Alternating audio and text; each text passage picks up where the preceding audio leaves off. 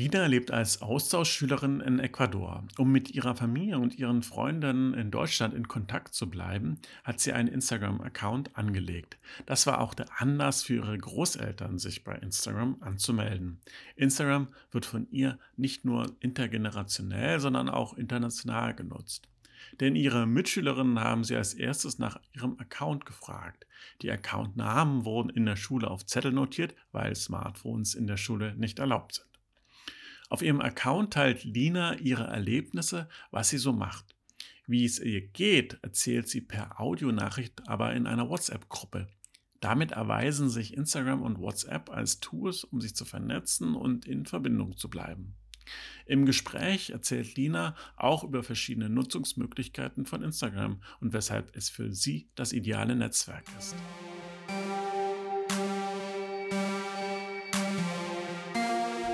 Nicht im Netz.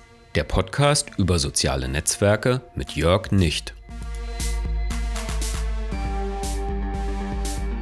Liebe Lina, herzlich willkommen im Podcast. Hi, ich freue mich, hier zu sein. Du bist als Austauschschülerin gerade in Ecuador und berichtest von dort aus deinen Freundinnen und deiner Familie auf Instagram aus deinem Leben. Wie ist das Leben in Ecuador? Ist es wie in Deutschland? Ist es anders? Ähm, es ist sehr anders. Äh, es gibt natürlich auch Dinge, wo ich denke, ah, es ist wie in Deutschland. Aber die meisten Sachen musste ich die letzten oder wollte ich die letzten drei Monate rausfinden, was anders ist, wie finde ich meinen Platz hier. Und ja, es ist wirklich sehr, sehr spannend, was so auf der anderen Hälfte der Erde passiert. Zum Beispiel, dass es einen Stromausfall gibt, was wir in Deutschland nicht so häufig haben. Genau, wie jetzt gerade.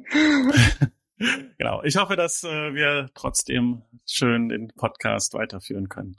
Du bist äh, nach Ecuador gegangen im Sommer, denke ich mal. Und weshalb hast du den, den Instagram-Account angelegt? Ich habe den Instagram-Account angelegt, um meinen Freunden und meiner Familie zu zeigen, was mache ich hier, was erlebe ich, wo fahre ich hin, was esse ich. Genau, wie, wie ist mein Leben so ein bisschen hier. Dafür soll er da sein. Aber natürlich auch für Menschen, oder Jugendliche, die sich dazu entschieden haben, auch ein Auslandsjahr zu machen oder gerade damit strugglen, will ich ein Auslandsjahr machen? Wie ist das? Was, was erlebt man da so? Oder was könnte man potenziell erleben? Genau, dafür soll er da sein. Ja, sehr spannend. Und wieso hast du dich gerade für einen Instagram-Account entschieden? Ich habe im Vorhinein ein bisschen länger drüber nachgedacht, was ich mache, weil ich natürlich irgendwie versuchen wollte, dass möglichst alle Menschen die Möglichkeit haben, das zu sehen, mir zu folgen sozusagen, was ich mache auf meiner Reise hier, in meinem Auslandsjahr hier. Und ich bin dann aber ziemlich schnell zu dem Entschluss gekommen, dass Instagram einfach dafür am praktischsten und einfachsten ist. Einerseits, weil es einfach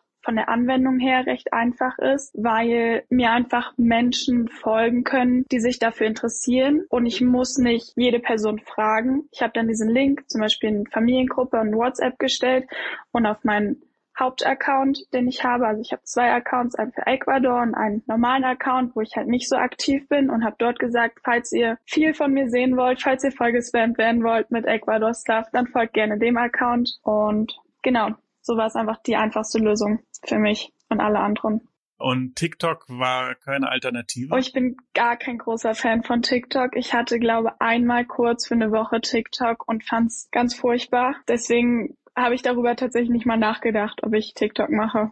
Und wie sind so deine Erfahrungen der letzten Monate gerade? Also du hast ja vorher schon Instagram benutzt, aber wie sind deine Erfahrungen mit dem neuen Account? Wird das angenommen? Äh, ergeben sich daraus Kommunikationsanlässe? Oder? Es ist auf jeden Fall nochmal eine ganz andere Erfahrung als mit meinem Account davor, weil der Account davor, da teile ich halt vielleicht einmal die Woche oder einmal im Monat, kommt drauf an was. Und ähm, das sind meistens Bilder, die aus der Vergangenheit eher sind, wo ich länger drüber nachgedacht habe, lade ich die hoch, mit welchem Lied und solche Sachen. Und auf meinem Ecuador-Account lade ich einfach die Dinge hoch, die ich jetzt gerade mache, die ich an dem Tag erlebt habe, damit es nicht so viel Zeitverschiebung zu den Dingen gibt und meine Familie einfach genauer sehen kann, was ich mache oder alle anderen auch. Und ähm, dadurch ist auch viel mehr, sind viel mehr Gespräche zustande gekommen. Zum Beispiel, was so ein Favorit von mir war, ist ein Mädchen, was letztes Jahr im Auslandsjahr war und lustigerweise tatsächlich genau in der gleichen Stadt wie ich hier in Ecuador.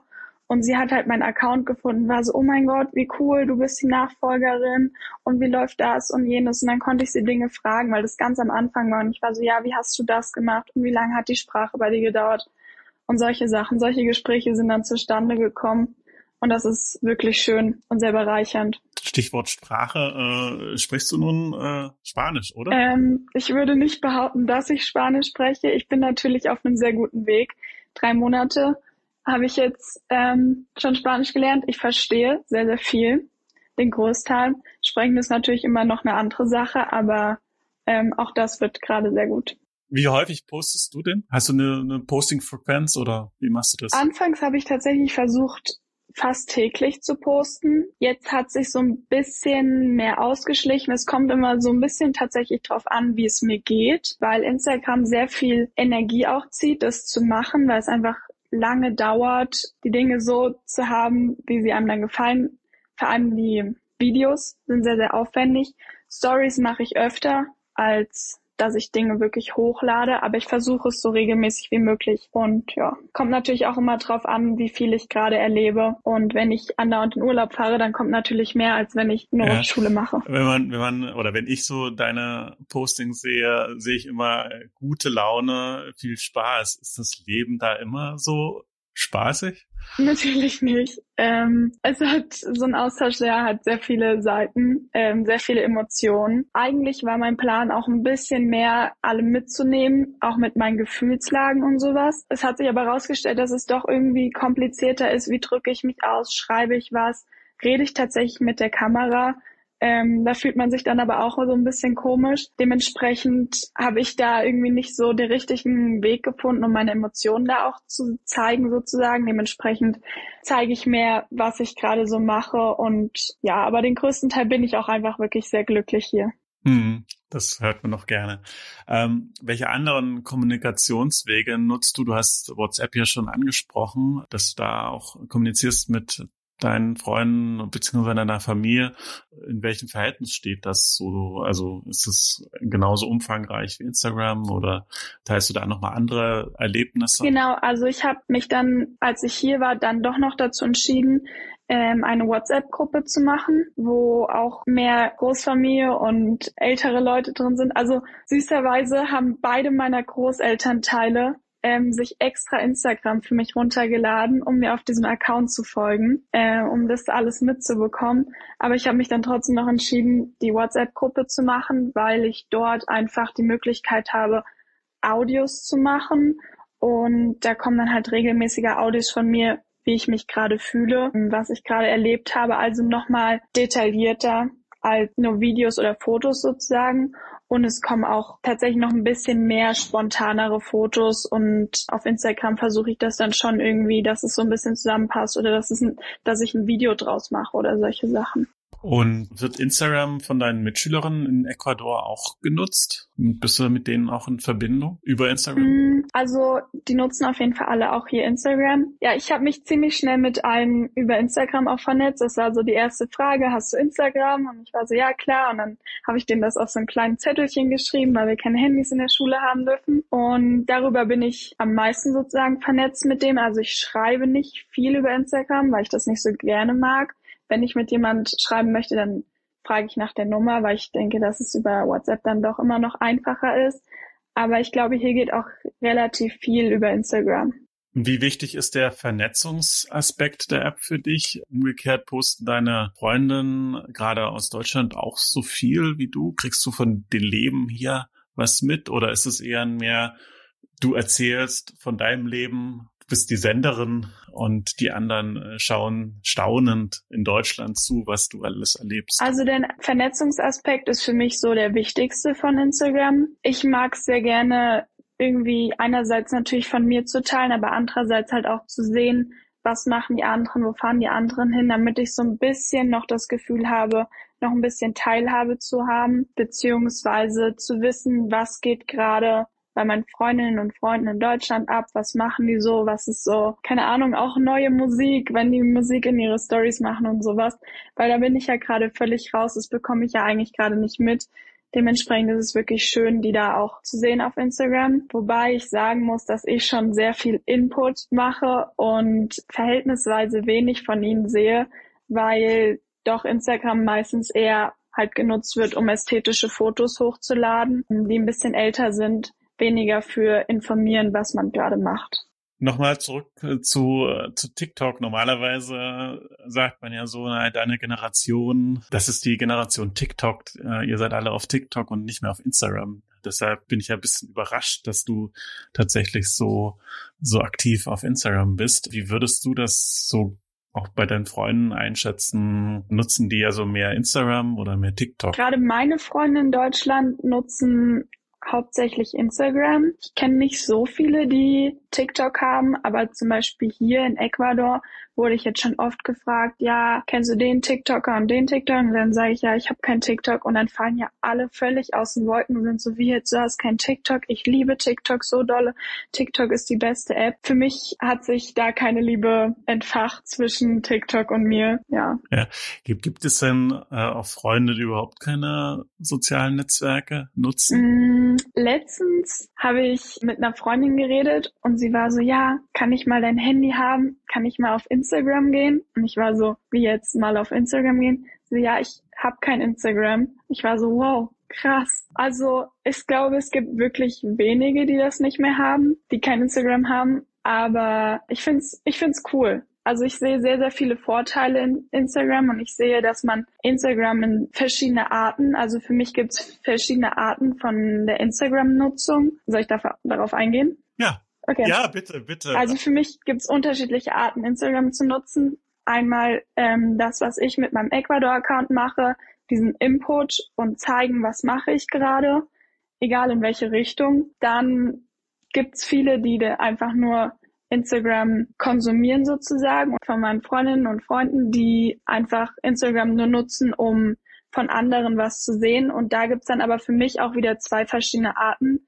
Einmal das, ich folge meinen Freundinnen und Freunden und sehe, was machen die gerade, zum Beispiel, was mache ich gerade in Ecuador oder was machen meine anderen Freunde in, weiß ich nicht, man kann sich ja da irgendwie über die ganze Welt vernetzen. Die zweite Art ist für mich das Konsumieren von Influencern, deren Leben, was machen die oder von berühmten Personen. Einfach nur dieses, ich kenne diese Person eigentlich nicht, aber ich will an ihrem Leben teilhaben. Ich will, meistens ist es dann ja auch irgendwie so, ich möchte ein bisschen das, was die haben oder möchte sehen, was die machen und sowas. Was ich auch gut finde und was ich teilweise auch ein bisschen mache, wobei ich finde, dass man da einfach wirklich schnell hängen bleiben kann, sich schnell vergleicht und dass da halt auch einige Probleme entstehen können, vor allem mit halt jüngeren Menschen, die sich dann sehr dolle vergleichen und genau das haben wollen oder ähm, sich dann fertig machen, dass sie das nicht haben. Und da entstehen auch oft falsche Bilder über Dinge. Deswegen finde ich diese Seite von Instagram ein bisschen gefährlich. Oder gefährlich ist vielleicht nicht das richtige Wort, aber dass man das mit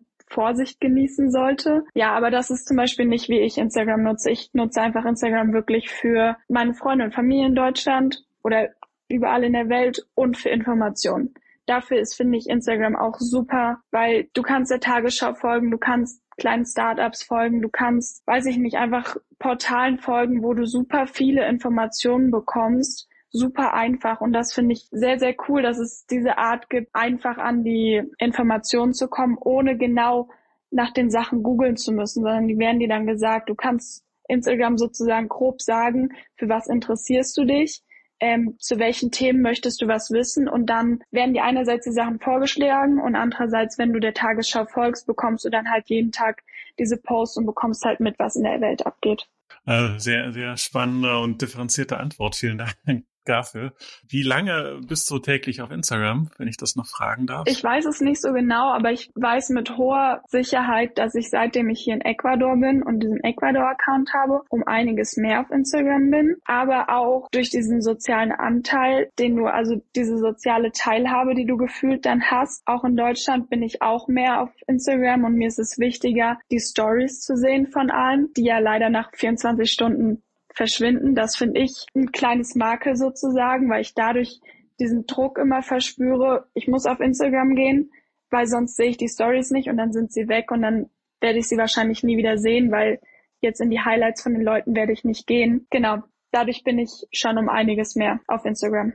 Ja, nochmal zurück sozusagen zu deiner grundsätzlichen Erfahrung als Austauschschülerin nach einem Vierteljahr, schätze ich mal. Was ist so dein Fazit? Hast du dich selbst verändert? Ist irgendwas anders? Siehst du die Welt anders? Äh, wo würdest du sagen, wenn du jetzt so ein Resümee, Zwischenresümee ziehen müsstest, äh, was, was ist anders geworden? Oder hat sich was verändert? Also erstmal, Leute, geht raus in die Welt, seid mutig, macht solche Dinge. Guckt euch nicht nur auf Instagram an, oh wie cool, sie macht das, sondern macht selber. Es lohnt sich. Man lernt extrem viel. Ich glaube, ich habe mich auch jetzt in den drei Monaten schon um einiges verändert. Ich würde nicht sagen, dass man, dass ich jetzt jemand ganz anders bin, aber ich habe so viel hier erlebt und so viel mitbekommen, wie zum Beispiel, dass wir gerade keinen Strom haben, dass es solche Dinge so gibt auf der Welt, dass es halt auch mal aus diesen Privilegien sozusagen in Deutschland rauszukommen und zu sehen, wie funktionieren Dinge in der, in der Welt sonst so oder was wird hier an der Schule unterrichtet, was bei uns schon lange nicht mehr unterrichtet wird und ich aus allen Wolken falle hier und sage, wow, das könnte doch nicht bringen, das den Kindern zu erzählen, was aber hier normal ist und hier noch nicht so in Frage gestellt wird. Beispiel, letzte Woche hatten wir einen hundertminütige Vortrag darüber, dass ähm, wir keinen Sex haben sollten und keinen Boyfriend oder Girlfriend haben sollten, weil uns das schadet. In ganz, ganz vielen verschiedenen Varianten schadet. Könntest du mal noch äh, für die Zuhörer, das haben wir nicht, nicht gelüftet, äh, sagen, in welchen, welche Altersgruppe damit angesprochen wird mit dieser Unterrichtssequenz? Das war die 12. und 13. Klasse, das heißt von 15 bis 18 Jahre waren wir. Gut.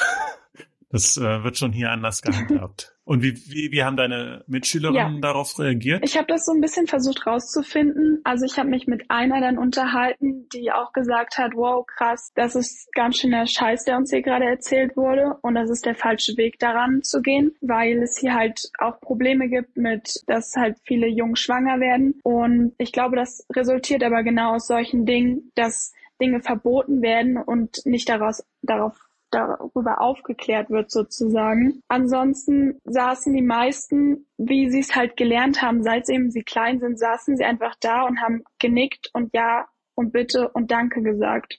Hm. So wie es ihnen halt beigebracht wird. Hm. Okay, interessanter Einblick. Liebe Lina, ich danke für das Gespräch und wünsche dir weiter eine gute Zeit in Ecuador und natürlich folge ich dir auch weiterhin auf deinem Account und schaue mir gerne an, was du so erlebst. Vielen lieben Dank. Danke für die Option, darüber zu reden. Es war sehr spannend, auch mir selber mal im Vorhinein ein paar Gedanken darüber zu machen. Macht man ja jetzt nicht so alle Tage, dass man über Instagram quatscht. Deswegen war es sehr spannend. Ich habe mich gefreut. Danke. Bis bald. Bis bald.